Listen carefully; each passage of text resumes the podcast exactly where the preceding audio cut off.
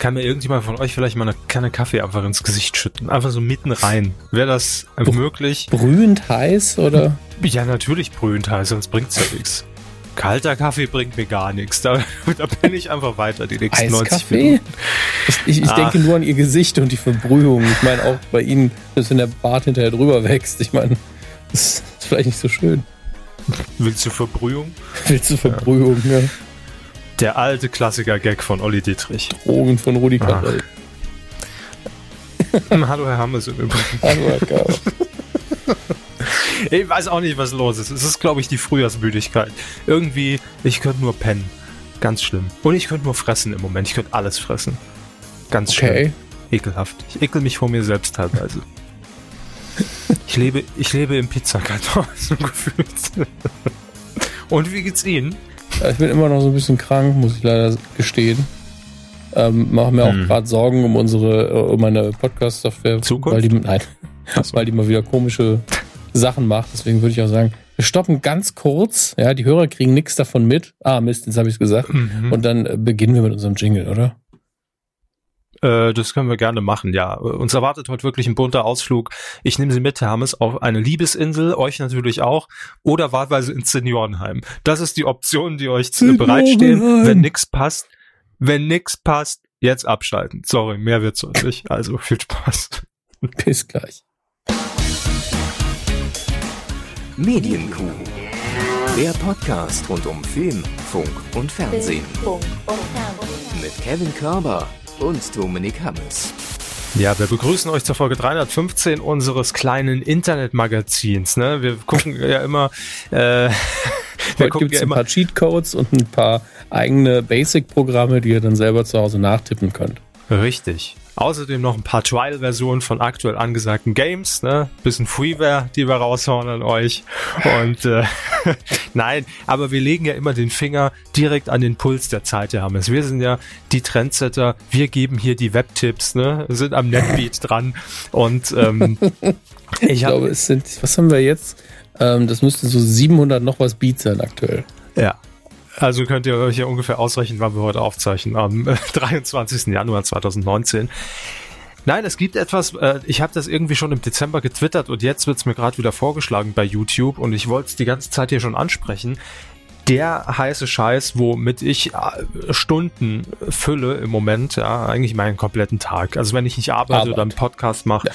dann gucke ich mir Videos an vom Rubbelkönig. Also ist mir jetzt, ihre Masturbationsfantasien sind mir jetzt relativ egal. Ja, über die Phase bin ich hinweg. Aber der Rubbelkönig bei YouTube, äh, ich habe mich gefragt, was ist das Phänomen? Es gibt Leute wie ihn, es gibt aber auch noch andere. Äh, hier wird mir nämlich gerade der Rubbelfreak vorgeschlagen, die gibt's auch noch. Ähm, es gibt Leute, die kaufen sich Rubbellose aus sämtlichen Bundesländern und äh, rubbeln die vor der Kamera frei. Okay. Das ist das Phänomen. Und beim Rubbelkönig, äh, ich habe es wie gesagt im Dezember schon mal getwittert, Leute schicken Lose aus sämtlichen Lotterie-Annahmestellen äh, Annahmestellen der Bundesrepublik, weil es gibt ja pro Bundesland auch unterschiedliche Rubbellose, ähm, schicken sie ihm ein per Post mit Rückumschlag. Er rubbelt sie frei und wenn ein Gewinn dabei ist, dann schickt er die wieder in den Post in den Briefumschlag zurück. Also ich habe es noch nicht ganz kapiert, um ehrlich zu sein. Bisschen Es- eh so scheiße, oder? Es ist so eine Mischung aus äh, ASMR auch ein bisschen und äh, rubbel euch jetzt hier das Los frei. ja, nee, also das steht nicht im Vordergrund. Aber auch natürlich so ein bisschen, äh, muss ich zugeben, der Nervenkitzel. Ne? Vielleicht sind ja die 25.000 drunter, wer weiß. Ähm, also äh, irgendwie, also es ist gleichzeitig faszinierend wie verstörend und es wirft noch mehr Fragen auf. Ich dachte am Anfang wirklich, das ist irgend so eine virale Scheiße von von von den äh, Lotto und Toto Stellen in Deutschland, dass sie sich Mhm. gesagt haben, komm, wir machen einfach so einen so einen viralen Hit und und installieren da so einen Typen, der bei uns arbeitet, das ist der Rubbelkönig und der macht schön Werbung für unsere Rubbellose, weil Spoiler, ich habe inzwischen glaube ich 75 Videos angeguckt, die gehen von fünf Minuten bis eine Stunde 20 und ähm, Also manchmal rubbelt der da auch einfach so für, für 300 Euro Lose weg. Es lohnt sich nicht, Leute. Jetzt, also ganz ehrlich, ja, das ist keine Produktplatzierung. Es lohnt sich nicht. Ich habe noch keinen größeren Gewinn irgendwie als 20 Euro bei ihm gesehen und dann hat er irgendwie 200 Euro für die Lose investiert. Aber ganz abstrus irgendwie. Ich hab's noch nicht durchblickt und wie gesagt, die die haben teilweise irgendwie äh, 50.000 Abrufe diese Videos. Faszinierend. Der hat über 76.000 Abonnenten, sehe ich Ja. gerade. Ja, ja. Und ähm, das Ich sind nicht m- mega große Abrufe tatsächlich, aber ich glaube, es gibt da so eine ganz seltsame Zielgruppe. Eine Rubbel-Community, ja. Ich habe auch neulich, habe ich gesehen, äh, es gibt auch äh, äh, äh, Rubbel-Leute hier aus, dem- aus dem Saarland, die ihm dann natürlich saarländische Lose geschickt haben. Das gute alte Rubbelstilzchen, ne? Wir kennen es Mhm. natürlich alle. Wer hat's nicht als Kind weggerubbelt und nichts gewonnen? Und ähm, ja, also sehr kurios, wirklich. Und ich war natürlich pfiffig. Hey, euer Netzreporter hat natürlich direkt ähm, bei, bei, bei auf seinem YouTube-Kanal sortiert nach Abrufen, weil ich dachte, hey, ich nehme einfach das Video mit den meisten Abrufen auf dem Kanal, denn die Wahrscheinlichkeit ist dann am höchsten, dass da vielleicht der richtig dicke, fette Gewinn dabei war. Dass es so ein virales Ding wird, hey, er rubbelt für fünf Euro und gewinnt äh, eine Weltreise oder sowas. Aber nee, war's nicht. Ich habe keine Ahnung. Teilweise auch ausländische Lo- Rubbellose. Faszinierend. Das McDonalds Monopoly auch. Ja, es, äh, ja, er baut so ein bisschen aus, ne? Er diversifiziert schon. Ja, manchmal gibt's auch einfach Abziehlose. Also es ist nicht nur Rubbeln. Für alle, die jetzt schon enttäuscht waren und dachten, ach scheiße, wäre auch Abziehlose, wäre ich dabei. Ja. Aber Rubbeln ist jetzt nicht so meins. Guckt einfach mal rein. Ist mein Webtipp des Tages äh, irgendwie ein bisschen faszinierend. Muss ich ehrlich zugeben, ist mein Fetisch 2018, 2019, zumindest bisher. Äh, jetzt wurde mir wieder vorgeschlagen. Ich folge ihm nicht. Ich, ich weigere mich noch so ein bisschen dagegen, Sie- mir das einzugestehen. Sie hatte bei Twitter einmal was mit dem Rubbellos gepostet und ich glaube, seitdem kriegen sie das. Äh, nee, das war darauf basierend. Ach Ich- so. Ja, ja. Und äh, es hat gewirkt. Ich bin nämlich dann, da war ich, äh, das war im Dezember im Urlaub in, in Hamburg und habe mir die Videos, äh, bin ich im, im Hotel abends äh, auf dem iPad zufällig drauf gestoßen und bin am nächsten Tag direkt in den Kiosk und habe mir drei Rubbellose gekauft. Ich dachte, jetzt will ich es wissen. Was ist die Faszination Rubbellose? Ich habe, glaube ich, seit ich acht war nicht mehr gerubbelt. Jetzt ist wieder Zeit. Aber ich habe, äh, doch, ich habe immerhin, ich glaube, einen Euro gewonnen. Drei Euro Einsatz. Hey, hat sich gelohnt. Aber es ist dieser Belohnungseffekt, Hermes. Es ist dieses, ich habe was gewonnen. Auch wenn ich zwei Euro verloren habe, scheißegal, ich habe ein Euro gewonnen. Ja, vielleicht ist es das. Ich weiß es nicht. Merkwürdig jedenfalls. Aber ich habe mich jetzt, um hier medienkritisch natürlich auch zu sein, klar, ich habe mich gefragt, ist das denn dann keine Produktplatzierung? Ist das keine Dauerwerbung? Und ich gehe noch weiter. Darf man das überhaupt? Ist es nicht Glücksspiel? Eigentlich? Also Ja. nur mal so in den Raum gestellt. Ich weiß es Das, nicht. Egal. das sind eben immer so interessante Fälle. Also äh, ja. Wo er auch Licht, ein- da kein Kläger. Ja, Nee, er hat auch ein. Video gehabt. Tatsächlich habe ich eben gesehen, ähm, Rubbelkönig angeklagt, Fragezeichen. Ich habe es mir jetzt nicht angeguckt, natürlich. Hm. Ähm, aber ist einmal interessant. Also ich habe auch, äh, das haben wir jetzt gar nicht auf dem Ablauf stehen, aber ich nenne es an der Stelle kurz. Jemand, den ich auch persönlich kenne, ein, ein kleiner ähm, Let's Play-Streamer, Mhm. hat vor kurzem Post von der Landesmedienanstalt bekommen, dass er doch bitte schön eine Rundfunklizenz beantragen soll. Der hat im Schnitt 25 Zuschauer. Es, ist, es nimmt langsam schon seltsame Ausmaße an. Ja, da wird's eng für den Rubbelkönig, ne? so. Wenn der mal live rubbelt. Ja. Und, äh, Gibt's bestimmt bei Insta Live, Live-Rubbel. Hm.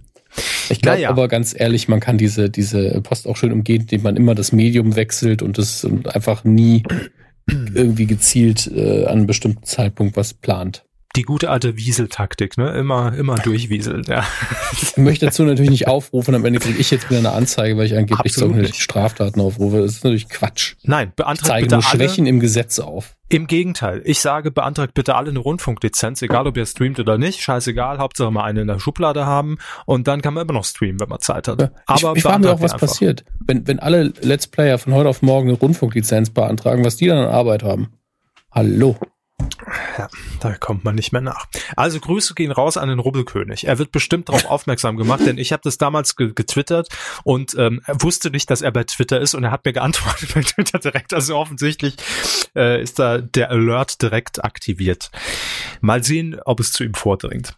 So, aber das der neueste heiße Scheiß aus dem Internet. Natürlich ist das auch unsere Pflicht, euch die Trends, bevor ihr sie verpennt, immer wieder direkt auf dem Silbertablett zu, zu auf dem Silbertablet zu servieren. Ähm, Alu. Aber es ist aus Alu. Ja, sie wieder. Aber jetzt kommen wir wieder zur, zur guten alten Tante, ne? Diese, diese Röhre, die im Wohnzimmer steht. Röhre. Ähm, wir, ich habe es eben schon gesagt, haben heute Mittwoch, Tag der Aufzeichnung ist der 23. Januar. Das ist nicht ganz unwichtig, denn wir schieben natürlich wieder ein Dschungelcamp-Update nachher. Hammes muss informiert werden, was ist los. Waren die Prognosen richtig, die wir oder die ich letzte Woche getätigt habe? Äh, viele haben mich, äh, Klammer auf, einer angetwittert und hat natürlich gesagt, ha, der Körper, völlig daneben, die Prognose. Nee, äh, ich habe hier nicht gesagt, in welcher Reihenfolge die rausfliegen. Ja, ich habe nur gesagt, das sind die ersten. Und so schlecht war ich gar nicht, Kenneth. Also, sie, wollen, sie wollen natürlich, ich merke schon, den aktuellen Stand haben. Ja, ja, legen Sie los. Bin äh, ganz ohr. Domenico, den hatten wir ja schon. Der, der war letzte Woche schon raus. Ähm, und dann habe ich gesagt, hier äh, Giselle von Germany's Next Topmodel, die ja alle Dschungelprüfungen, die vom Zuschauer bestimmt wurden, absolvieren musste ist jetzt auch raus. Dann äh, unsere Podcast-Kollegin Frau äh, äh, Low Performer, äh, Low Fire, ähm, die ist auch raus. Auch schon raus? Ist, ja, die ist gestern rausgeflogen. Was heißt schon? Okay. Längst überfällig. Hat ja nichts, hat ja nichts gemacht. Ähm, obwohl, man muss fairerweise dazu sagen, die letzten Tage war sie etwas präsenter. Also hat, hat man sie auch mal reden gehört. Hat, glaube ich, auch eine Prüfung absolviert und äh, ja, das war's. Also wird jetzt, glaube ich, ihr Leben auch nicht verändern, äh, die Teilnahme am Dschungelcamp. Äh, Sibylle Rauch auch raus, haben wir auch gesagt, die wird auch jetzt sich nicht ewig da drin halten. Ja, aber die Tommy nimmt doch jetzt Pieper, schon einen Song auf. Frau Rauch? Ja. Ist das so? Habe ich nicht mitbekommen. Mit, direkt mit einem alten ähm, Eis am Stiel Kumpanen in die, in die Soundbooth, um einen hm. Song aufzunehmen, weil sie jetzt wieder in den Schlagzeilen ist. Oder wie wir TV-Freaks der 2000ers nennen, das Slutko-Phänomen. Raus aus Big Brother, direkt in die Tonkabine mit Onkel Jürgen. Ähm, können Sie mal gucken, ob die zwei Exemplare von, von der Rauchschen DVD-Kollektion noch da sind? Das würde mich interessieren. Ich hoffe, Sie dass Sie. verlinkt, oder? Wir haben es verlinkt, ja, ja. Ich hoffe, dass ja. Sie vergriffen sind. Werde das, das wird, überprüfen. Das wird Sibylle auch freuen, wenn sie rauskommt. Wenn ihr Manager, wenn sie einen hat, ihr auf die Schulter klopft und sagt, Mensch, Sibylle, altes Haus, alle zwei Boxen haben wir verkauft. Hier sind deine zwei Euro. Nun immer noch zwei auf Lager. Na, da könnt, ähm, tut der Frau mal einen Gefallen, bitte. Macht mal. Hier so, steht's doch auch, hier steht's doch auch, wer auf heißen Sex steht, muss diese Filme gesehen haben. Das heißt, wenn ihr diese Filme nicht gesehen habt, seid ihr Langweiler im Bett. Ja. Genau. So. also, zwei haben noch die Möglichkeit, endlich weg vom Langweilertum ja, hin zu einem heißeren, besseren Leben. Endlich mal abgeht untenrum. Dann, apropos, Tommy Pieper auch raus. Wurde auch ausgewählt, habe ich glaube ich auch gesagt. Wer, was mich sehr verwundert, wer noch drin ist. Hier die Bob-Frau, äh, äh, Sandra Dingenskirchen, ähm, Olympia, Bob äh, Fahrer und äh, wer auch noch drin ist, Doreen Dietl. Die beiden standen ja auch auf meiner Liste. Ich gehe davon aus, dass eine von denen noch gehen muss. Aber ansonsten äh, noch mit dabei Felix, der, äh, ich weiß nicht, wie er mit Nachnamen heißt, äh, Soap-Darsteller hier von GZSZ, habe ich ja gesagt, hat bestimmt eine Fanbase, Mädels rufen für ihn an, ähm, könnte vielleicht sich noch ein bisschen länger drin halten.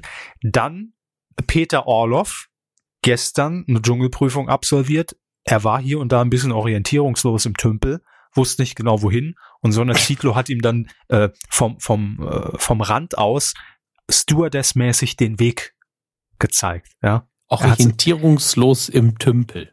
Ja. Schön. Könnte auch ein Film sein von Sibylle Rauch. Aber. oh, oh, oh. oh Gott. Ich halte mich raus. Ich halte mich da Rauch. Ähm, ja, auf jeden Fall Peter Orloff ist noch mit drin, habe ich ja gesagt, ist auf jeden Fall der der der Positivfaktor, der gute Laune-Faktor, der der macht alles, der springt überall rein, der ist glaube ich 74 77, ich glaube 74 äh, und dass er überhaupt zur Prüfung, zur Actionprüfung antritt, Respekt, ganz im Ernst, Hut ab. Ähm, und ist immer, also der, der verzieht keine Miene. Da muss er gestern irgendwie pürierte Schweinevagina fressen und da hörst du nix, ne? Also der, der, der kippt sich's rein und äh, war nicht schnell genug, hat keinen Stern bekommen. Aber scheißegal, weiter geht's. Nächste Es hat- Aufgabe. Es hat äh, sich übrigens jemand bei uns gemeldet, weil ich weiß nicht mehr, welches Medium es war, ja, leider Gottes, aber hat äh, diese Konzerttermine, die ich hier zweifach angezeigt habe, ähm, ähm, bereits äh, den Veranstalter, glaube ich, gefragt. Und der ich glaube, gesagt, es war ja, die TZ oder Abendzeitung. Äh, ja, ist möglich.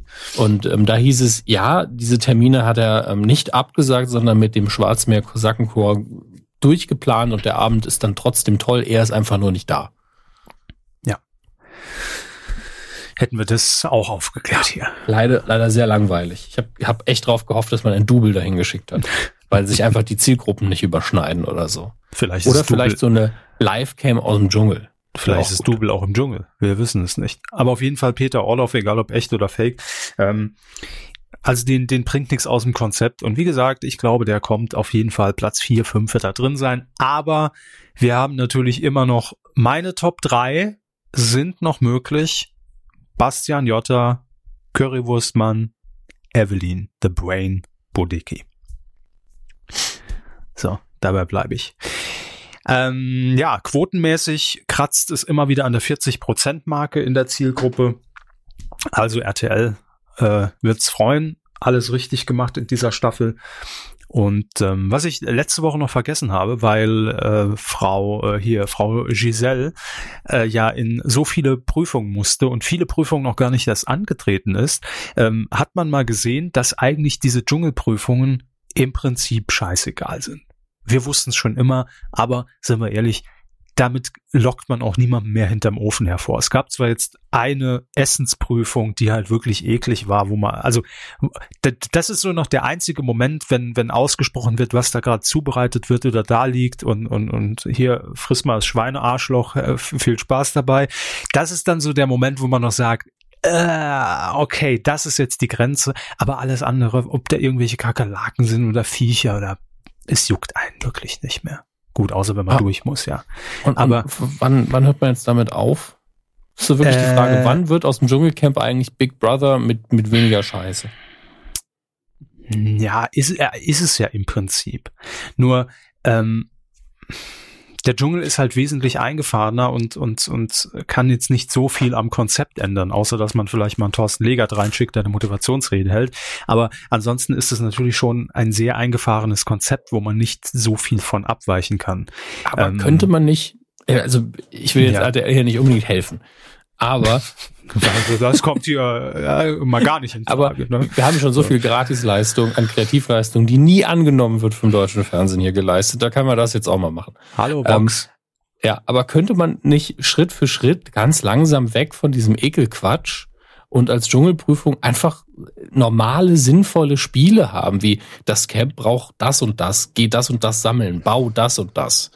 Hm. Ja. Ich meine, das wäre immer noch eine Prüfung, es wäre immer noch dieser ähm, Challenge-Faktor drin und man könnte für die Gemeinheit auch was Gutes tun. Ähm, anstatt dass es nur diese Überwindung ist, ja, robb jetzt hier durch die Maden und dann leck einmal am Hammelhoden und dann blas der Giraffe noch ein. Das ist ja völlig für den Arsch. Welche. Giraffe im Dschungel? Das ist doch völlig egal. Um, die, um den Giraffenhals ist das Baumhaus gebaut, ne, wo Sonja und Daniel drin steht. Das Das wissen viele nicht.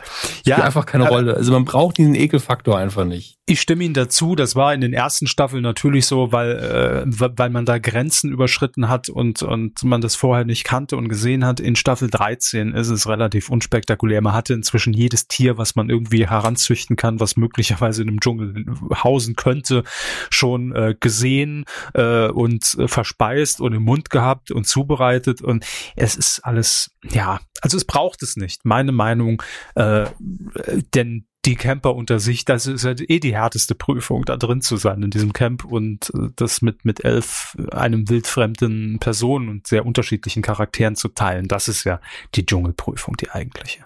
Aber gut. Wollte ich nur noch mal erwähnt wissen, weil das irgendwie so, äh, sinnbildlich war, weil sie viele Prüfungen eben gar nicht erst angetreten ist und es nicht mal versucht hat und es hat der Sendung nicht gefehlt. Denn wenn man am Ende zurückkommt und sagt, ich habe null Sterne, weil ich irgendeine tatsächliche Aufgabe, irgendeine eine, Prüfung nicht geschafft habe oder weil es aufgrund von Ekel ist oder irgendeiner Phobie, spielt keine Rolle. Ist, ist egal. So. Nun, das äh, das letzte Update und äh, in der nächsten Folge wissen wir ja dann auch, wer gewonnen hat und ja, zumindest checken wir dann nochmal, ob die Top 3 denn tatsächlich übereinstimmten. Gut, äh, Herr Hammers, aus dem Dschungel nehmen wir unsere Hörer jetzt an die Hand. Kommt alle mal mit, denn wir fahren jetzt alle zusammen auf die Liebesinsel. Äh.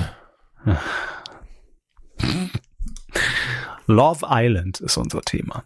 Haben Sie das schon mal gesehen? äh, also kann ja. mich nicht erinnern. Nein. Kann mich nicht ich, erinnern. Ich auch nicht. Ich habe es wirklich zum ersten Mal, ich, ich habe mich dem so ein bisschen verweigert, äh, weil das irgendwie nicht mein Format ist. Also generell natürlich das Genre Reality, ja, bin ich dabei, aber ich sag mal so, der Bachelor ist bei mir die Grenze. Love Island, diese, diese, diese Instagram-Reality-Show äh, Bumsi Bumsi mit Bumsi Bumsi Faktor ist nicht meins. Das, das, die sind mir alle too much. Das kann ich, kann ich nicht mit mir vereinbaren irgendwie. Und ich habe mich äh, letztes Jahr im Sommer zum ersten Mal damit auseinandergesetzt. Da liefen ja schon zwei Staffeln. Ähm, als eine äh, Kandidatin von Love Island bei Promi Big Brother dabei war, Catherine Schulze. So, kannte ich vorher nicht und habe sie dann natürlich auch erstmal gegoogelt und mir ein paar Videos angeguckt von Love Island. Und ja, das es ist halt ich verstehe, dass es in der jungen Zielgruppe äh, sehr gut ankommt. Ich kann es nachvollziehen. Aber ich, da bin ich raus. Da ziehe ich die Grenze und sage, nee, macht mal, aber ohne mich. Weder Love noch Island, kein Interesse, danke. Bitte ab zum nächsten. Aber ähm, für RTL 2 ein Mega-Erfolg. Äh, die erste Staffel im TV, marktanteilsmäßig gar nicht mal so der Abräumer.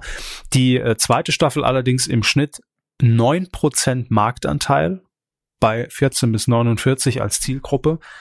Und das ist für RTL 2 natürlich ein Mega-Marktanteil und ein Riesenerfolg. Hinzu kommt allerdings, dass Love Island so als Gesamtmarke und deshalb erwähne ich es hier auch immer wieder, weil es schon so ein bisschen das Phänomen ist, was wir, ähm, ich erinnere mich noch, als wir anfingen 2009 mit Berlin Tag und Nacht eigentlich so ein bisschen beobachtet haben weil um Berlin Tag und Nacht, ich weiß nicht, ob Sie sich noch erinnern, gab es ja tatsächlich zum ersten Mal nicht nur das Genre Scripted Reality, ne, also dass so eine Soap quasi äh, mit Laiendarstellern äh, inszeniert wurde. Ähm, na gut, das gab es auch schon vorher. Abschlussklasse ne, und so. Aber bei, bei Berlin Tag und Nacht hatte man das ja so auf die Spitze getrieben. Und ich weiß noch, dass wir hier drüber geredet haben, dass ja auch jeder Darsteller eine eigene Facebook-Fanseite hatte und dann auf dieser Facebook-Seite so kommuniziert wurde, als ob es wirklich reale Personen seien, die da posten. Und das war natürlich schon äh, sehr pervers und hat das irgendwie nochmal auf die Spitze getrieben. Äh, aber war so das erste Mal, dass man auch so diese digitale Welt da in, in so eine Marke mit reingezogen hat. Und bei Love Island ist es ganz ähnlich, denn im Netz war das Ding auch ein Riesenabräumer für RTL 2. Auch die erste Staffel, damals hat man schon gesagt, ja, die TV-Quote, um ehrlich zu sein, war gar nicht so spektakulär. Aber online ging das Ding durch die Decke. Und das ist, ist für mich so ein bisschen auch dieser, dieser Wandel, wie bewertet man was. Ne? Und RTL 2 hat aber gesagt, wir bleiben da dran, machen trotzdem eine zweite Staffel, ähm, weil das im Netz einfach eine Marke war. Und auch über Instagram hat man das dann in der letzten Staffel befeuert, eine eigene äh, Facebook-Show, glaube ich, drumrum gebastelt. Ähm, und das wird eben komplett, wie man immer so schön sagt, 360 Grad mäßig schon richtig gut äh, vermarktet über alle Kanäle. WhatsApp, Newsletter, ein Podcast gibt es dazu, ein YouTube-Kanal. Also so eine komplette Markenwelt hat man da aufgebaut, was natürlich für Werbetreibende sehr, sehr interessant ist, ne? weil junge Zielgruppe immer äh, interessant. Und ja, RTL 2 hatte Glück, dass es einfach mit Staffel 2 auch im TV quotenmäßig dann ein Erfolg wurde. Dementsprechend, Herr Hammes, sagt man natürlich zu Staffel 3 die im Sommer 2019 startet, was? Ja, schön. ja, auch. Man macht es natürlich länger. Klar, man weitet es aus. Love Island von bisher drei Wochen jetzt auf vier Wochen gestreckt. Warum auch nicht?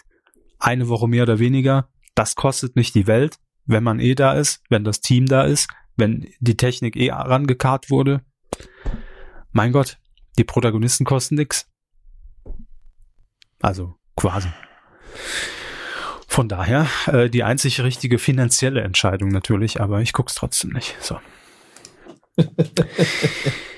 Willkommen in unserer allgegenwärtigen Rubrik. Ich gucke es nicht. Ich guck's, ich guck's nicht. Ich, ich, guck's nicht, ja. Früher war, äh, wir gucken den Scheiß, jetzt ist, ich guck's nicht.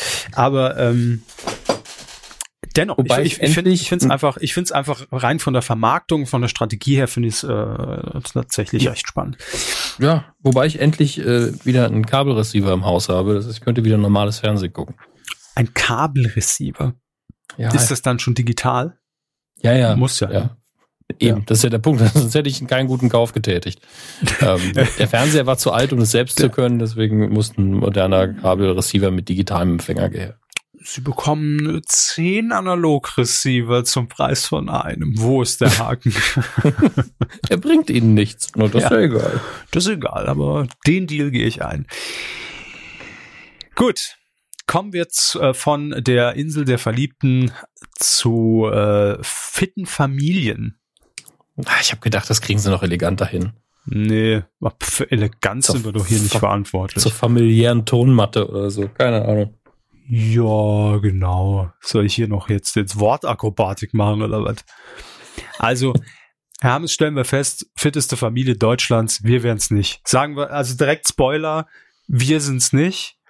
Ähm, weder sie noch ich, äh, nee. Aber es gibt bestimmt in Deutschland Familien, die sagen, ja, wir haben Bock drauf und wollen ganz Deutschland beweisen, dass wir die fittesten sind. Nicht die fettesten, die fittesten, ja. Das ist ein großer und wichtiger Unterschied. Ähm, es gibt ein irisches Format, äh, daher sta stammt es.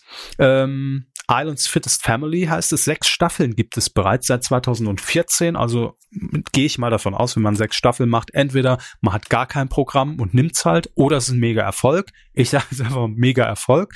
Ähm, und deshalb äh, hat man natürlich jetzt ein Auge auf dieses Format geworfen und äh, zwar Sat 1 wird dieses Format äh, umsetzen. Zwölf Familien treten an und es ist alles so natürlich dem Trend geschuldet der Physical Game Show, also Menschen, die körperlich was leisten müssen und äh, so auch bei Fittest Family, denn es gibt äh, Wettkämpfe, sportliche Wettkämpfe, äh, die Familien treten gegeneinander an und ähm, pro Team gehen jeweils vier Mitglieder einer Familie an den Start.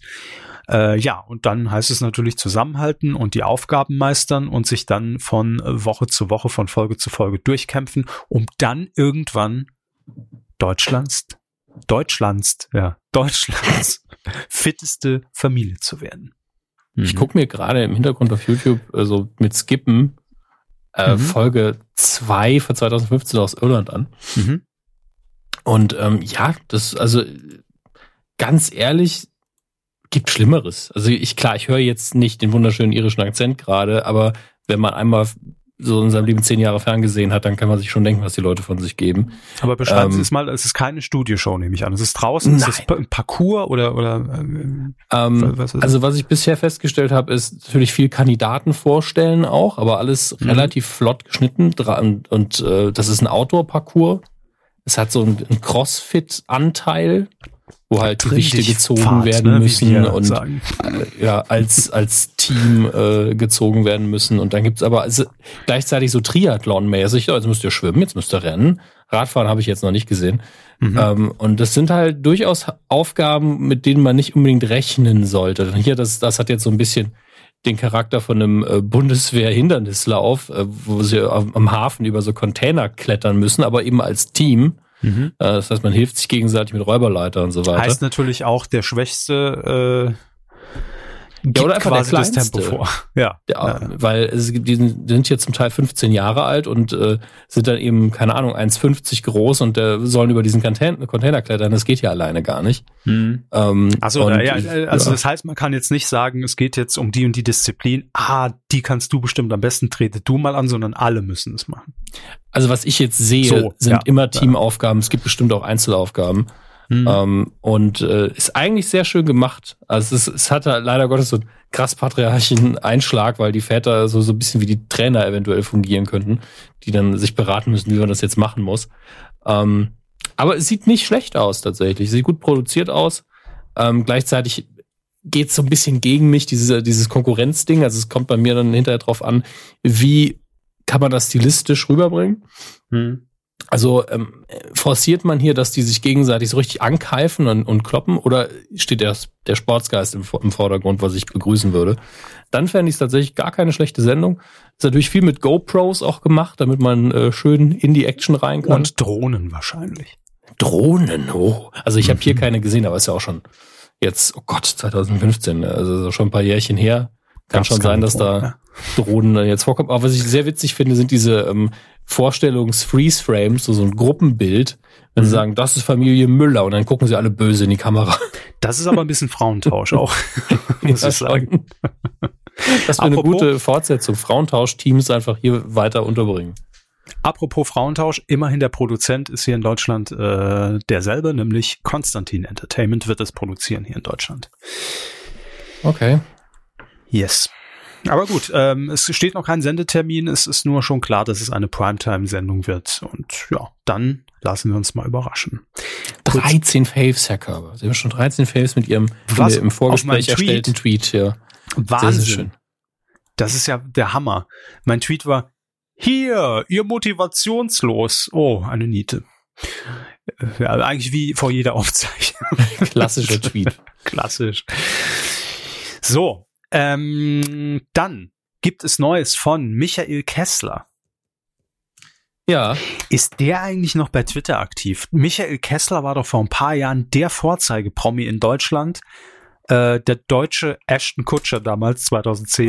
der Äh, deutsche als- Ashton Kutcher. Ja, als noch keiner bei Twitter war und Michael Kessler da äh, zum ersten Mal so gefühlt als, als Promi den Kontakt zum, zum Pöbel, also zu, zu den Fans gesucht hat ähm, und das auch sehr gut gemacht hat.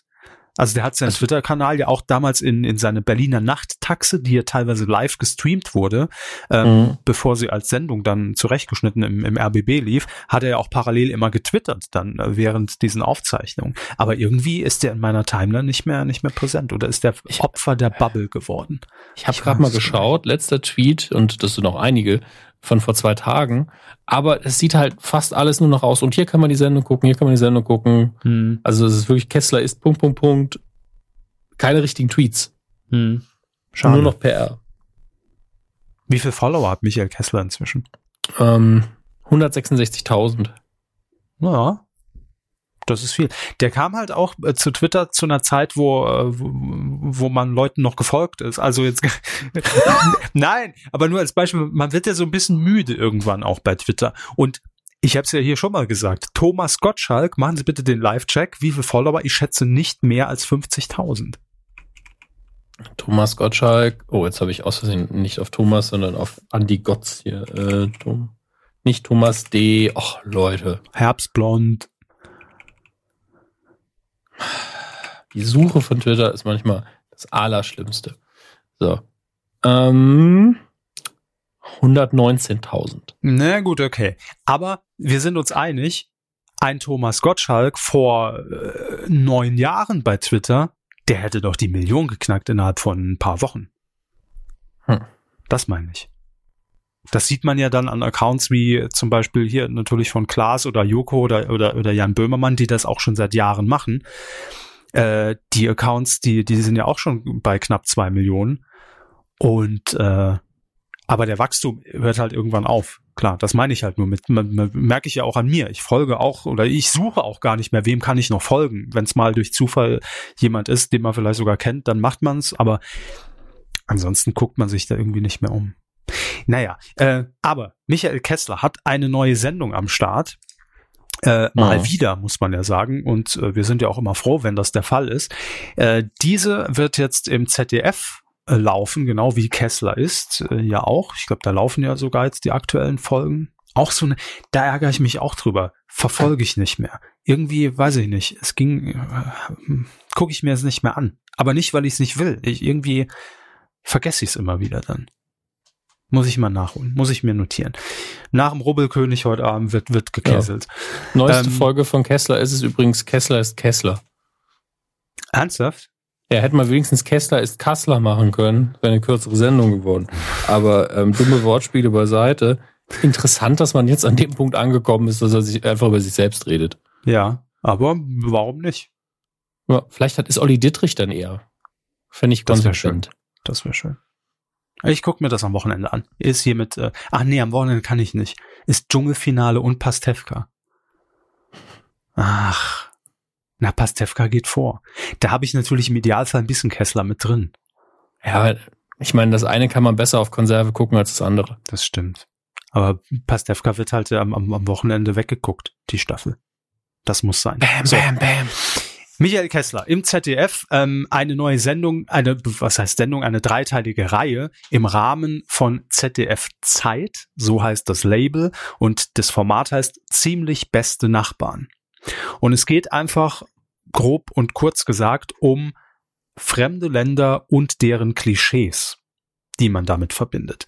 Ähm, und wenn es jemand kann, mit Leuten natürlich in Dialog zu treten und äh, ähm, zu reden und womöglich auch Klischees zu widerlegen, dann ist es Michael Kessler. Das hat er mehrfach bewiesen.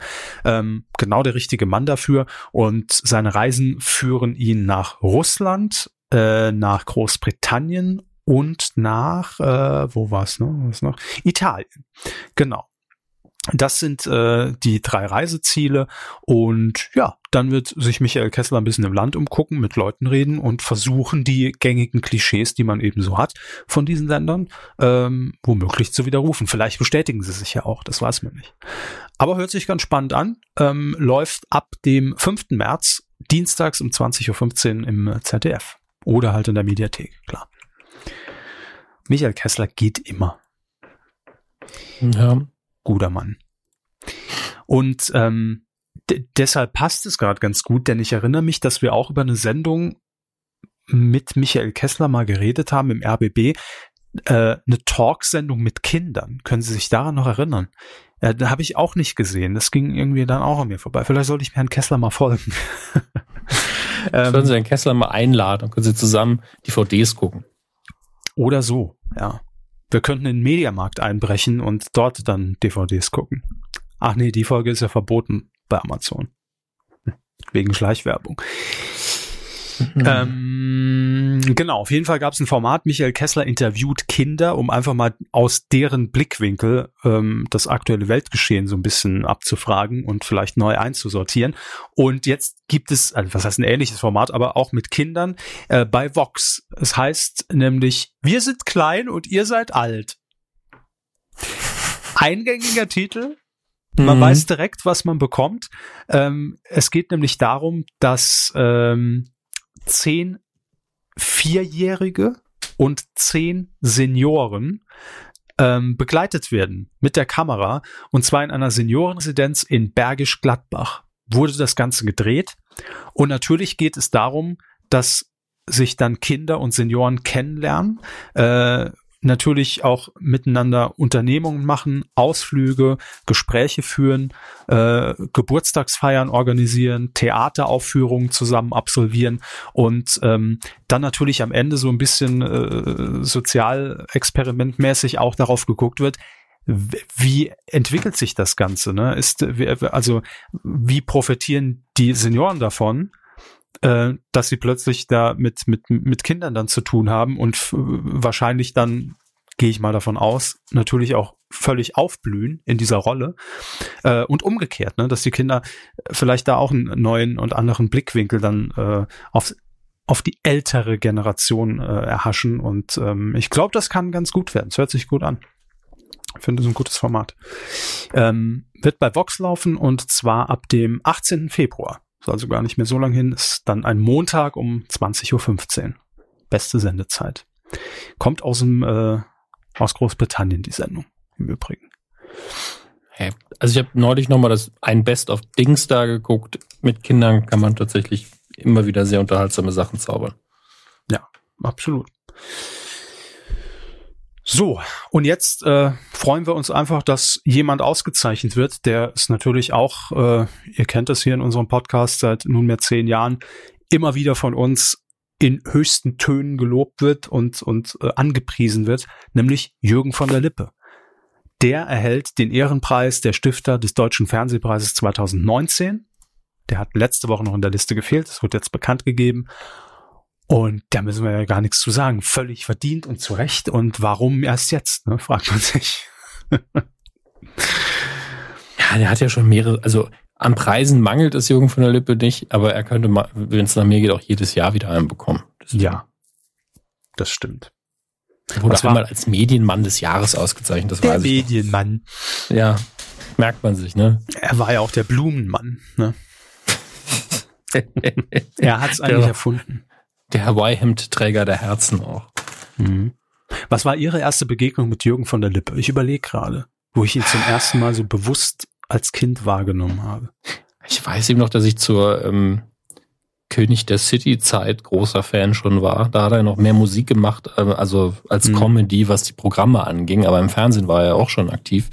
Aber ich glaube, er hat tatsächlich mit der Gitarre in der Hand angefangen. Mhm. Und ähm, ich kann es wirklich nicht so genau sagen. Das war auf jeden Fall das, wo ich auch so eine Hochphase hatte. Die hat dann aber so angehalten, bis ich so 14, 15 war.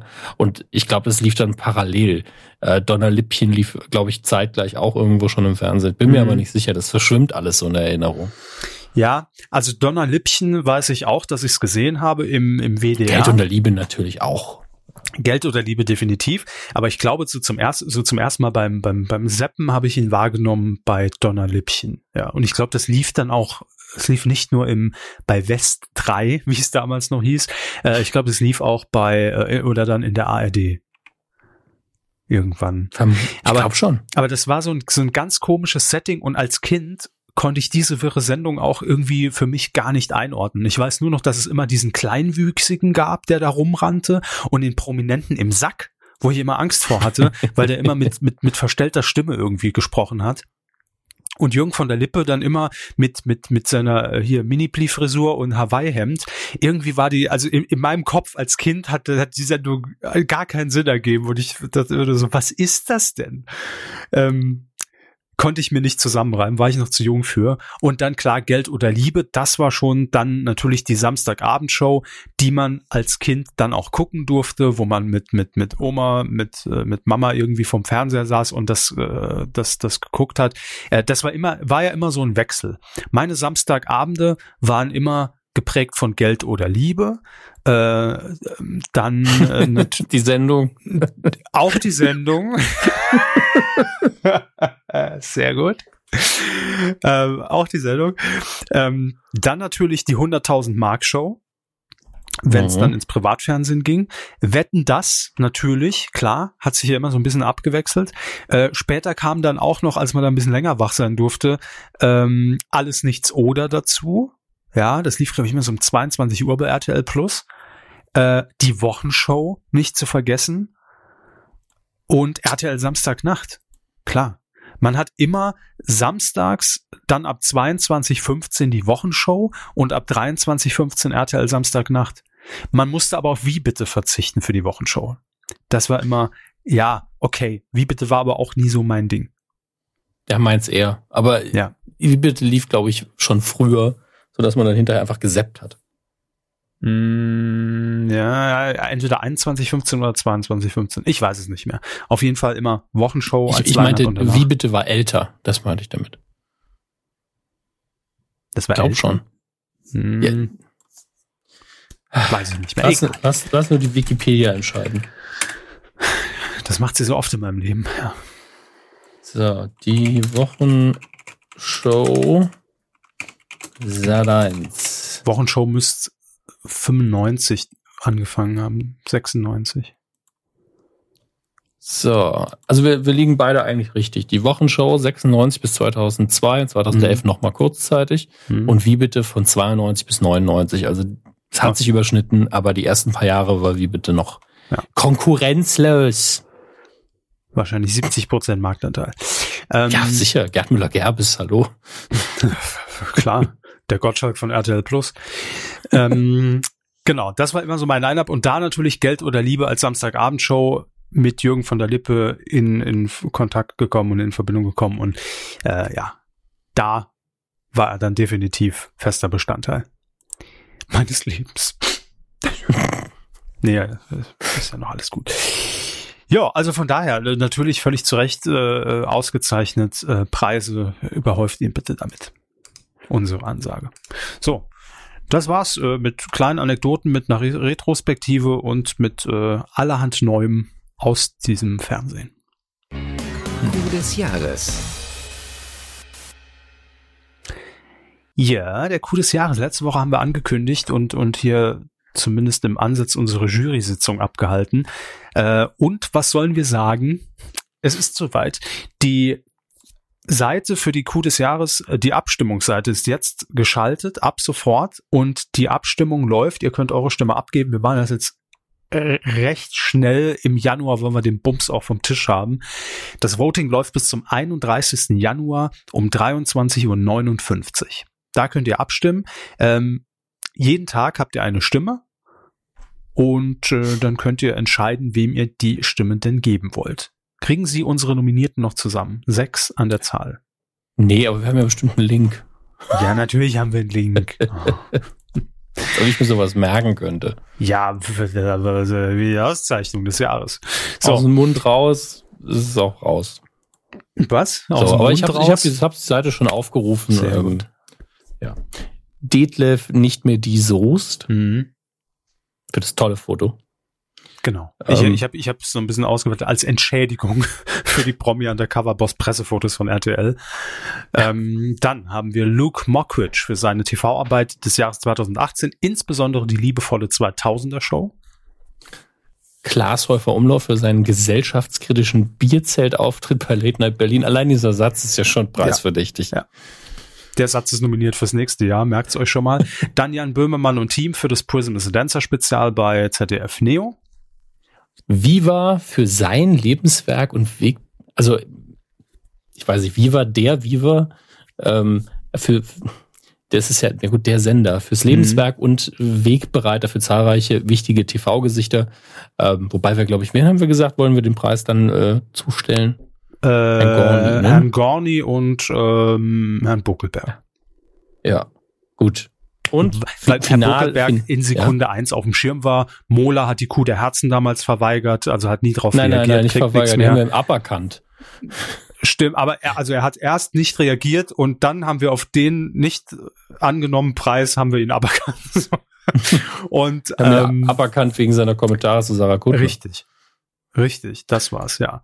Äh, oder äh, es könnte natürlich noch Frau Makatsch sein, aber da haben wir gar keinen Kontakt hin, deshalb Nils Buckelberg stellvertretend. So, sagen Heike, melde dich doch mal. Heike, bitte komm in unsere Sendung. So, und dann haben wir noch einen, der nominiert ist, natürlich. The one and only, nicht Bürgermeister, aber Bürgermeisterkandidat Thomas G. Hornauer. Ich glaube, er wird's. Ähm, für, für seinen Wahlkampf ist er quasi auch nominiert. Eig und eigentlich auch Lebenswerk, muss man mal sagen. Ja. Nach zehn Jahren Kuh ist er so ein bisschen auch nominiert fürs Gesamtlebenswerk. Thomas G. Hornauer. Äh, wer gar keine Ahnung hatte, wer das ist, viel Spaß mit dem Wikipedia-Eintrag. Ne? Wir sehen uns nächste und Woche. YouTube-Videos. Ja. ja, so viel gibt's gar nicht mehr, aber es reicht, nee, um, um sich einen sehr genauen Eindruck zu machen. Ja. Also sagen wir einen sehr verwirrten Eindruck. Das ist vielleicht passender. Wahrscheinlich ist euer Eindruck nach YouTube-Videos, wenn ihr nach Telemedial und Thomas G. Hornauer sucht, so wie damals bei mir als sechsjähriger Kevin bei Donner Lippchen. Wo man sich fragt, was soll das eigentlich alles? Ich habe keine Ahnung. So, also, das sind die sechs Nominierten. Äh, ihr könnt abstimmen und wie gesagt, 31. Januar ist die Deadline um 23 Uhr 59. Dann macht der Bums zu und dann wissen wir es und lassen wieder eine Kuh gravieren und, und, und, und verschicken die und alle sind glücklich und happy. Außer wenn es Detlef Soest wird, der kriegt sie persönlich überreicht. Denkt dran. Ich will euch nicht beeinflussen, aber wäre natürlich so ein Bonus. Ne? Jeder wie er will. Ja, klar, ihr habt, ihr habt die freie Wahl, also wählt Thomas Gehornauer. So.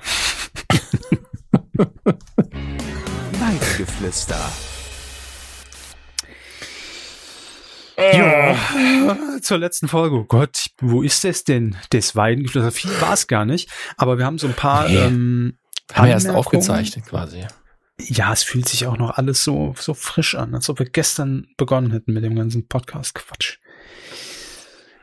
Kev Schö hat äh, zum einen äh, kommentiert und aufgeklärt und ich muss sagen, ja, da hat er recht. Ich habe es nachrecherchiert. Ähm, und er hat noch einen schönen Vertipper drin. Werte Kühe, die Aussage von Herrn Körber, dass es Fußbad bei Pro7 noch nie gab, muss ich revidieren. 2007 zeigte man die Spiele des FC Bayern im UEFA Cup, moderiert von Olli Welke. Ich habe nachgeguckt, stimmt, damals über 20% Marktanteil. Äh, dafür, dass man nur ein Fußbad von Olli Welke gesehen hat, finde ich das echt erstaunlich. Aber gut, jedem sein Fetisch, sage ich immer. Äh, weiter hat, noch, hat er noch geschrieben, leider auch nicht erwähnt, wurde das RTL 2 nach 14 Jahren mit der Sendung Zuhause im Glück die letzte Makeover-Show im deutschen Fernsehen recht überraschend einstellte. So überraschend ist es gar nicht, wenn ich mir die Quoten von gestern angucke.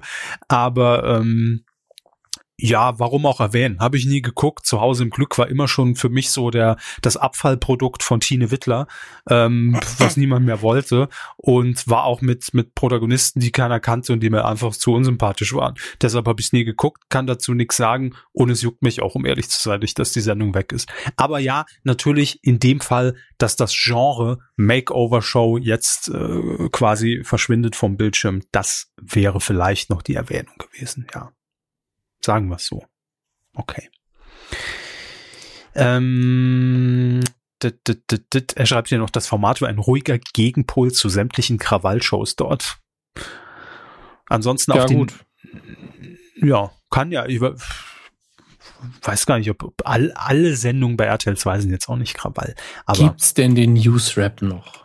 Äh, oh Gott. Einen neuen oder den alten? Elfter, erster Liebes... Äh, ist, das, ist das noch der Newsrap? Ach, ist auch egal. Ihr werdet mich da informieren. War das von Blumentopf? Ja, ne? Ich, ich habe keine Ahnung. Egal. So. Äh, Kurt C. Hose hat noch geschrieben. Erstmal ein obligatorischer äh, Kommentar, das äh, unterstellte ähm, Manipulation bei der Coup des Jahres, den er auch nicht ernst meint. Dann er, aber noch, Nein, er, er hat mich ja. Ja. nur zitiert und ich Ja. zitiere quasi mich jetzt Genau. im Kommentar. Klar, ist doch nur bei der Coup des Jahres dabei, bei der Körper, bei ProSieben und Florida und so. ja okay, sie hatten den Tonfall noch im Kopf, mir hat, mir hat er gefehlt. Genau, ja. Aber danke Das für war die ein, Erfüllung ein, dessen. eingespielt, eingespielt von letzter Folge. Ähm, dann schreibt er aber noch, noch äh, etwas Ernsteres zur Coup des Jahres. Er findet es schade, dass die Journalisten verlassen die AfD-Pressekonferenz rausgeflogen sind. Er findet im Gegensatz zu den werten Herren nämlich nicht zu negativ, sondern ziemlich positiv der Haltung gezeigt wurde. Das ist schon richtig. Der Anlass war halt negativ, aber ähm, die Handlung war positiv. Trotzdem hat uns jetzt nicht so ganz in, in den Überblick gepasst, wenn ich ehrlich bin. Und wir wissen auch alle, es hätte nicht gewonnen. Die liebe Dunja Hayali, die zweifach nominiert war bei uns, hat auch nie gewonnen, leider. Ähm, Nee, und Dunja hatte- Hayali soll auch richtige Preise gewinnen. So Ja, das ist auch richtig. Ja, das ist eben das andere. Ähm, ich meine, wenn wir mal wirklich einen ernst und richtig einen Kandidaten haben, der wegen was richtig Ernsthaftem, Positiven gewinnt und dann steht in einer Reihe mit und für das und das. Ja, also, huh, wird schon langsam ein bisschen fragwürdig. Ähm, ja, also der, aber wir, wir, wir haben das missverständlich, glaube ich, ausgedrückt. Äh, natürlich nicht die Aktion, dass die Journalisten die Pressekonferenz verlassen haben, war äh, negativ. Aber so im, im Gesamten mit den anderen Nominierten wirkt es halt schon sehr ernst und äh, reißt die Stimmung so ein bisschen runter, ne? muss man sagen. vor allen äh, Dingen, wenn dann hinterher Thomas, äh, Thomas Gehornauer gewinnt. Ja, das ist schon so ein bisschen komisch. Vergleich. setzt sich gegen AfD durch, ja, ist die Headline. Wobei das eine schöne Überschrift wäre. Für die Bild, ja. Also oder oder hier Stuttgarter Nachrichten oder wer auch immer. Also so grundsätzlich als nur als Überschrift finde ich es schön. Plüderhausener Plättchen mit P. ähm, Plättchen. Schönes saarländisches Wort auch. ah jo. Mr. Pummelwurst hat Was? Wie nennen Sie mich? Mr. Ähm, Pummelwurst hat noch kommentiert. Ah, Sie, liebe Weiden. Ja, ja, ist okay. Liebe Weidenbesitzer, vielen Dank für die letzte Sendung. Ohne euch fühle ich mich einfach nicht im neuen Jahr angekommen. Ja, dann herzlich willkommen 2019. Da ihr immer mehr Negativ Negativkühe vergeben müsst, ach, jetzt äh, hätte ich folgenden Vorschlag. Wie wäre es, wenn ihr die Kuh der Woche nur noch bei positiven Ereignissen vergebt, negativen Mist, könnte man im wahrsten Sinne des Wortes zu Gold machen, indem ihr den Fladen der Woche und am Jahresende den goldenen Fladen vergibt. Ich lese das nur so schnell, weil wir die Idee auch schon sehr, sehr oft Mhm. Ähm, durchgekaut haben. Damit hätte die Scheiße, welche unsere Welt antreibt, einen Platz und die Kühe könnten umso positiv reinlicher strahlen. Oh. Die Preise könnten abwechselnd oder auch beide in einer Woche vergeben werden. Außerdem würdet ihr ebenso inflationär wie die Nominierung bei den Postka Podcast Awards steigen, eure Awardanzahl verdoppeln. Wenn das kein Argument ist, weiß ich auch nicht. Ich freue mich auf euer Feedback zur Idee. Grüße aus der Stadt der Currywürste. Ähm, wir wollen einfach keinen Negativpreis vergeben. Ist Also gleichzeitig Pummel- möchten wir natürlich Der, der Ja? Currywurstmann? Ja, bestimmt, direkt aus dem Camp. Ähm, Gleichzeitig wollen wir na- natürlich auch nicht negatives totschweigen. Wir wollen es nicht auch noch auszeichnen. Hm. Wir, der goldene Pannemann ist einfach nicht unser Job. Ja, also ich äh, ganz ehrlich, ich habe auch noch kein Rezept, wie wir das jetzt dieses Jahr mit mit Coup der Woche und Coup des Jahres machen. Äh, diese Woche hatten wir jetzt zum Beispiel keine und ich glaube, wir werden es so handhaben, dass wir, dass wir tatsächlich dann nur noch lustige, positive, erwähnenswerte Dinge äh, hier. Wir können die als- der negativen ja weit, weiterhin als nicht geworden nehmen. Hm. Also egal wie toll sie sind. Also nicht wie toll, das sind sie ja wieder positiv, aber egal wie aufsehenerregend sie sind, können die negativen einfach weiterhin erwähnt werden bei nicht geworden. Und wenn dann hinterher das Positive, was total Kleines ist, weil irgend, keine Ahnung, eine Katze vom Baum gerettet worden ist, dann ist es eben so. Wer kriegt denn die Kuh, die Katze oder der, der, der, der, der Retter? Gut, das ist ein Einzelfall. Müssen wir dann entscheiden. Ja. Ja, gut. Auf jeden Fall äh, vielen Dank für euer Feedback und ähm, vielen Dank auch für den Support. Wir haben eine Spende, glaube ich, reinbekommen in dieser Woche. Ähm, die allerdings, Moment, ich kontrolliere das dann nochmal. Nicht, dass ich hier Scheiße erzähle, wie immer. Nee, wir haben, wir haben eine Spende reinbekommen und der Spender möchte äh, anonym bleiben. Er schreibt nur besten Dank, bitte anonym behandeln. Du weißt allerdings, wer gemeint ist, äh, lieber Stefan. Nein, es war, war ein falscher Name. Aber du weißt, wer gemeint ist. Von daher äh, vielen herzlichen Dank auf diesem Wege, wenn auch anonym. Kam an und äh, ja, vielen Dank. So. Merci, merci. Ja, dann machen wir mal weiter. mehr Preise. Film. Mehr Preise sollen sie Hammer. bekommen, Check. denn am gestrigen, was war das, Dienstag, Dienstag. wurden die Nominierungen für die 91. Oscars, glaube ich, waren es. Jedenfalls die aus die für dieses Jahr 2019 beziehungsweise rückwirkend das letzte Jahr 2018 bekannt gegeben. Und ich habe jetzt schon keinen Bock auf die Diskussion, die entstehen wird, wenn ich meine Meinung heute hier breitrede. Okay. Ähm, Ähm, aber, aber fangen wir mal, Moment haben, fangen wir langsam an. Ich habe gar nichts. Doch. Das- ich habe Völlig okay. Ja, ja. mitbekommen. Ähm, was ist der Aufreger? Ich habe nur Ihren Tweet einmal gelesen und und bin aber überhaupt nicht im Thema. Warum warum kochen die Emotionen hoch? Was ist ich, ich, ich, was ho- ist, ich, äh, ich hoffe, das ist ja eigentlich, das ist ja eigentlich mein, mein Hauptproblem mit der ganzen Sache. Ich hoffe einfach, dass Emotionen nicht hochkochen. Mhm. Mich nervt nämlich, dass diese Diskussion irgendwie zu emotional geführt wird. Das, das ist einfach dumm. Aber welche? Ähm, es geht eigentlich nur um eine Nominierung und zwar in der Kategorie bester Film. Mhm. Ähm, dort, jetzt muss ich gerade noch mal raussuchen, nicht, dass ich mich bei irgendwas gerade total dumm anstelle. Nein, hier ist es genau. Äh, bester Film ist unter anderem nominiert Black Panther. Mhm. Und da gab es eben sehr viele Reaktionen, auch von absolut geschätzten Kollegen von den Rocket Beats über verschiedene andere Leute, die sehr viel Ahnung von Filmen haben, ähm, die gesagt haben, dass ja, dass das lächerlich wäre oder zumindest, dass dieser Film nicht dort hineingehört als Nom äh, in die Nominierung. Mit welcher Begründung? Dass er nicht gut genug ist Ach so. als Film. Okay. Also um mehr, dachte mehr inhaltlich. geht's denen ja gar nicht. Ähm, und das Problem ist aber, wenn man da dann die Büchse aufmacht und sich fragt, ja, warum ist er denn dann nominiert? Lassen Sie die Büchse bitte zu. Ähm, kann ich leider nicht, muss sie leider aufmachen. Oh.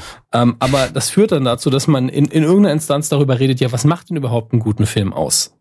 Und was macht denn überhaupt Kunst gut oder schlecht? Und man kommt immer wieder nur zu dem einen Ergebnis, die, die, die Einschätzung der Menschen macht das gut oder schlecht.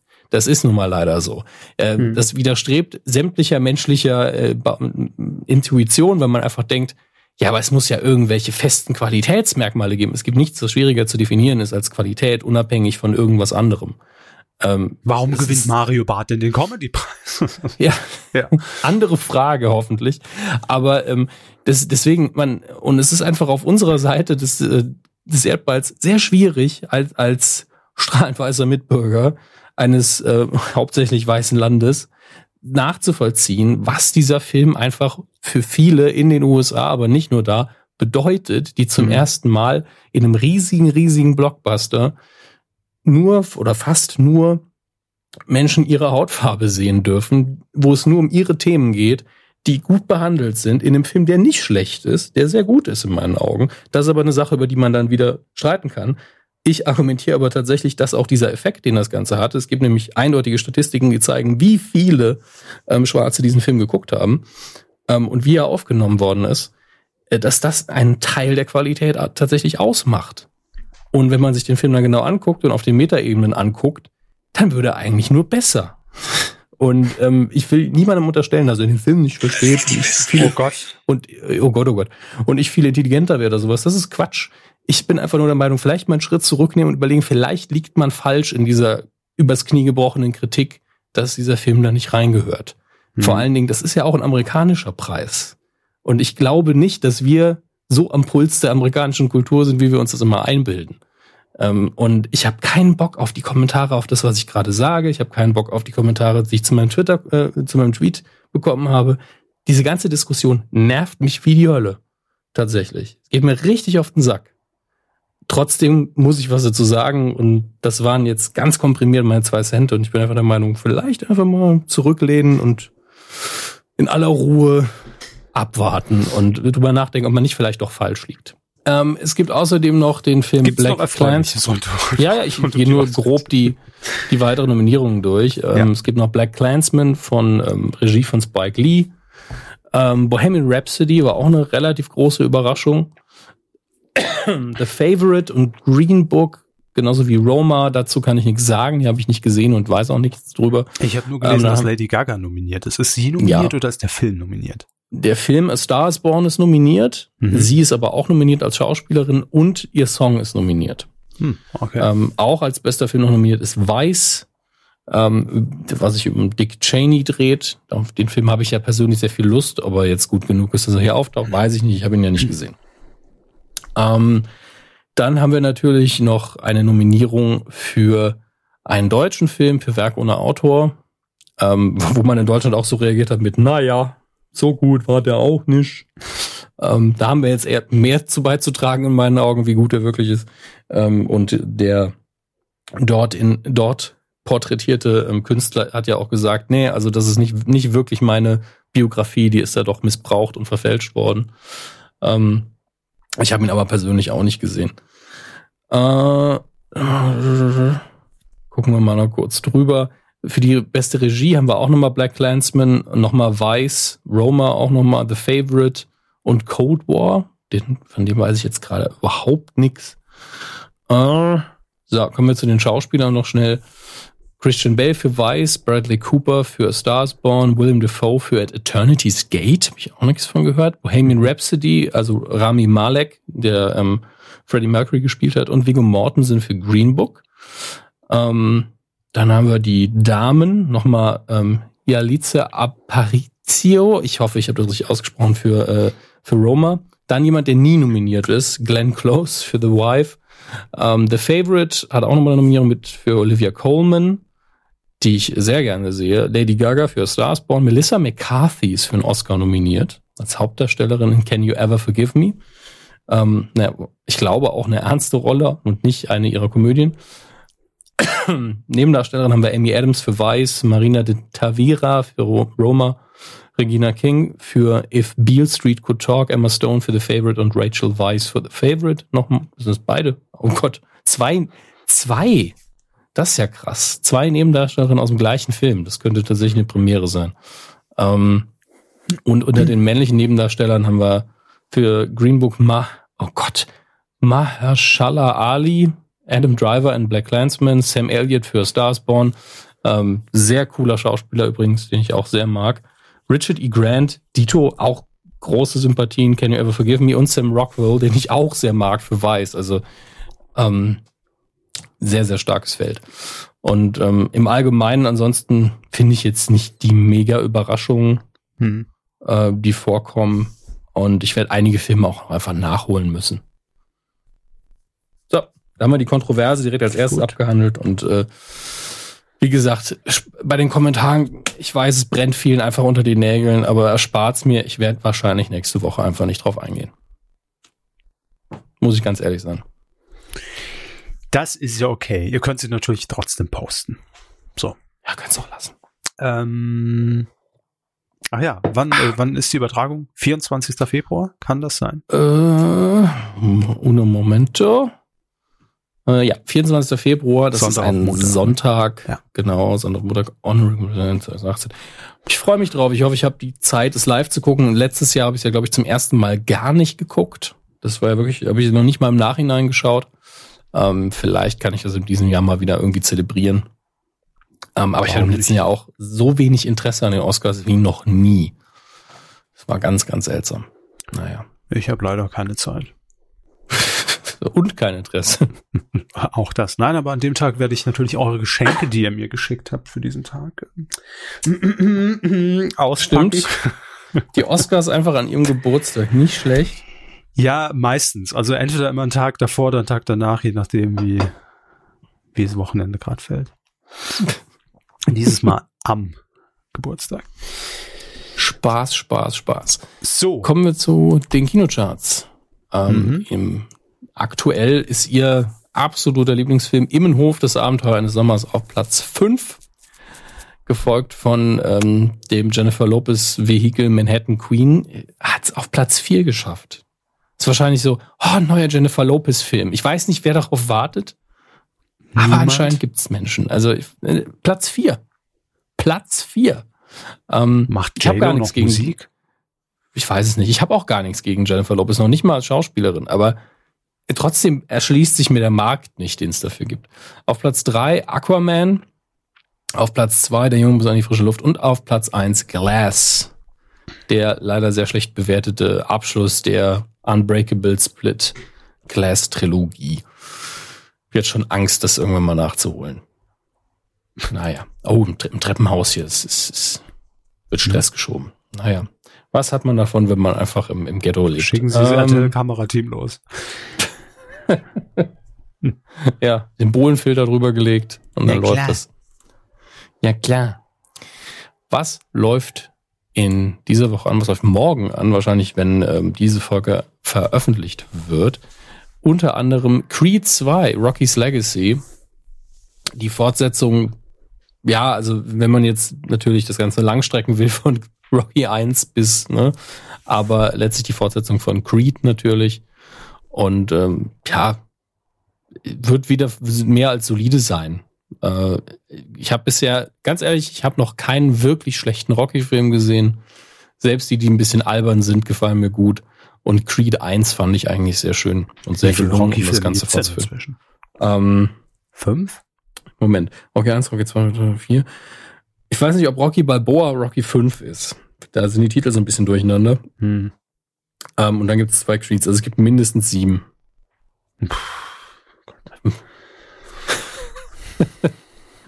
Ja, gucke ich am Wochenende. Nach Pastewka, nach dem Dschungel, nach Kessler. Ja, Das es ist- gibt einfach zu viel Kram mittlerweile. Und erinnern Sie sich noch an den Film My Big Greek Wedding? Aber hallo. Die, Mhm. der wurde ja ausführlich in der Harald Schmidt Show besprochen damals. Richtig, richtig. Ja. Das war ja irgendwann 2000. Zwei. Zwei, ja. Jetzt kommt ähm, raus My Big Crazy Italian Wedding. Da habe ich drauf gewartet. Ja, wo, Griechenland wobei war mir ich immer nicht- ein bisschen zu abstrakt, aber Italien, das ist genau mein Thema jetzt. Wobei ich auch nicht weiß, ob der Film im Original so hieß, weil ich glaube, das ist tatsächlich ein italienischer Film. ähm, der einfach in Deutschland mit diesem Titel rauskommt und ähm, jetzt noch nicht die mega Bewertung hat, aber ich wollte es erwähnt haben, weil der Titel so absurd ist. Ähm, die unglaublichen Abenteuer von Bella. Auf dem- Poster ist ein Hund, der in einem Schuh sitzt. Naja, gut. den- Ich, ich möchte nur ganz kurz der Vollständigkeit halber, äh, haltet Ja. eure Finger direkt mal im Zaum, ihr müsst nichts kommentieren. My Big Fat Greek Wedding 2003, liebe Freunde. so. Aber spricht auch für meinen äh, Verlauf. Ja, ich habe jetzt nur oben im Browser My Big Fat eingetippt. Nein, keine Angst, ich lese jetzt keine YouPorn-Ergebnisse vor. Aber Lesezeichen und Verlauf. Harald Schmidt Show 1194. Thema Hütchenspiel, My Big Fat Greek Wedding und Super 8. Sehr schön. Wisst ihr Bescheid, wo es findet. So. Dann Kam läuft richtig an. gut weg damals bei Harald. Eher nicht. Ähm, für, für sehr viele Oscars, wie wir eben festgestellt haben, nominiert. The Favorite, Intrigen und Irrsinn ist der deutsche Untertitel. Äh, mit Olivia Colman, Emma Stone und Rachel Weisz. Und ich glaube, wir sind ja alle nominiert, was schon heftig ist. Und es ist ein Period Piece, wie man so schön im Englischen sagt. Ein Periodenstück. er gab uns Junge, was ist Leute das denn? 30. Was ist das denn in deiner Menstruationstasse? Ein Periodenstück. Aber die, das tue ich direkt mal auf die Periodentafel hängen. Ich glaube, da steckt ein. System dahinter. so. Was für ein Atomgewicht hat das denn? Ähm, Leute. Menopause, the Musical. So, ein Hoch auf die Menstruationstassen. Ähm, der das Spiel im 18. Jahrhundert. Ähm, eigentlich sieht es aus wie ein klassischer britischer Historienfilm, aber ist, glaube ich, von einem Griechen inszeniert My und, Fat auch, und auch geschrieben, was dem Ganzen so ein bisschen einen frischen ähm, Anstrich verleiht, anscheinend zumindest. Ich habe es ja noch nicht gesehen. Ich freue mich drauf, den nachzuholen, weil ich glaube, ich habe so einen Film immer nur im Fernsehen geschaut oder jedenfalls immer im Heimkino und nie im richtigen Kino.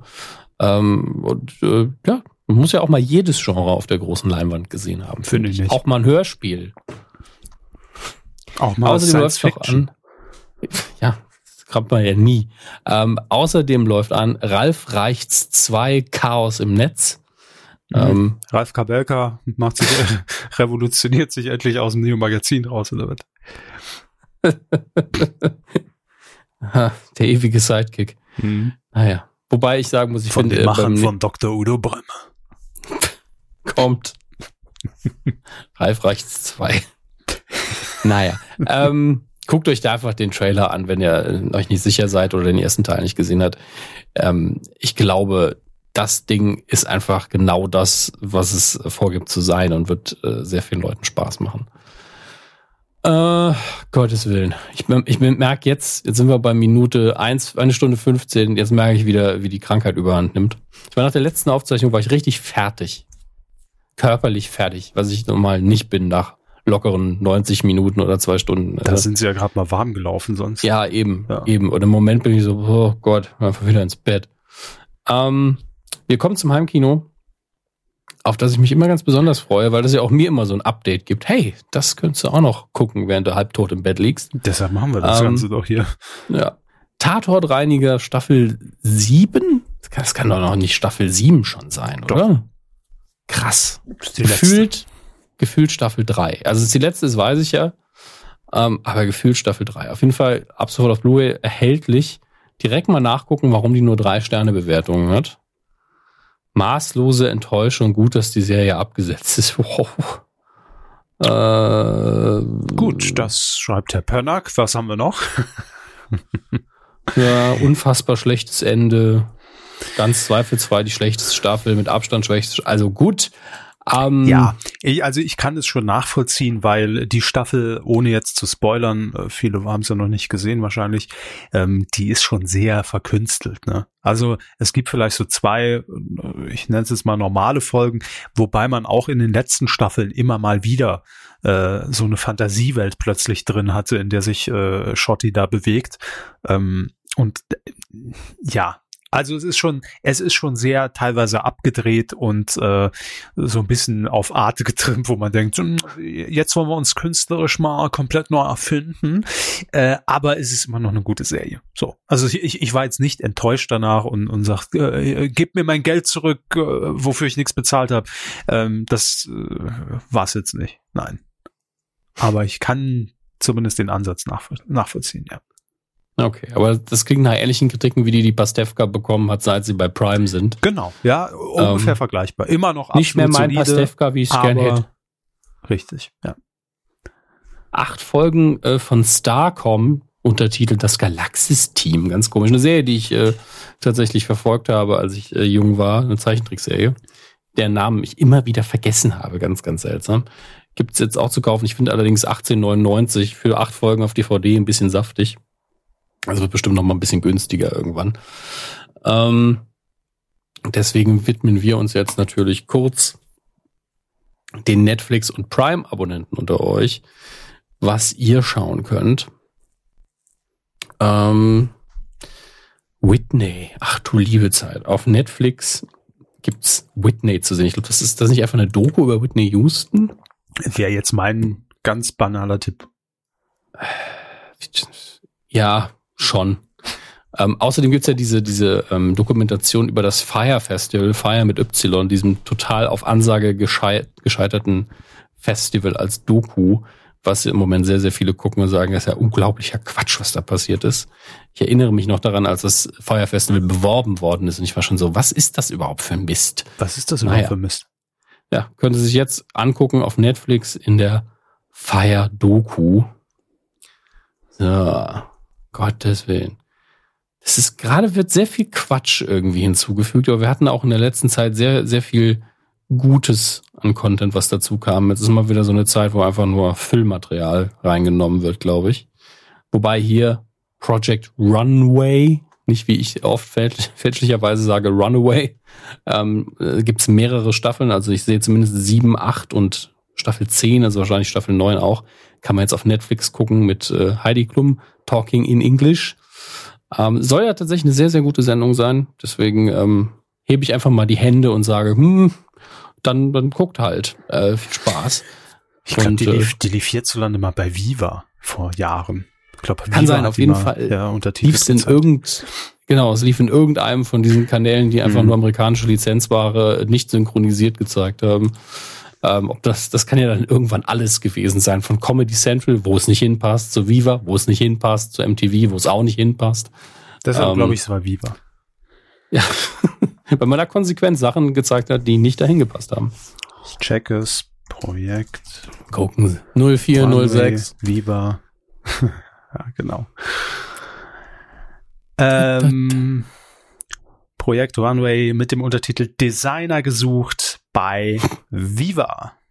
Designer gesucht. 2010. Nee, kann das sein? Doch, Doch, 2010. kann sein. Ja. Gibt's schon relativ lange. Naja.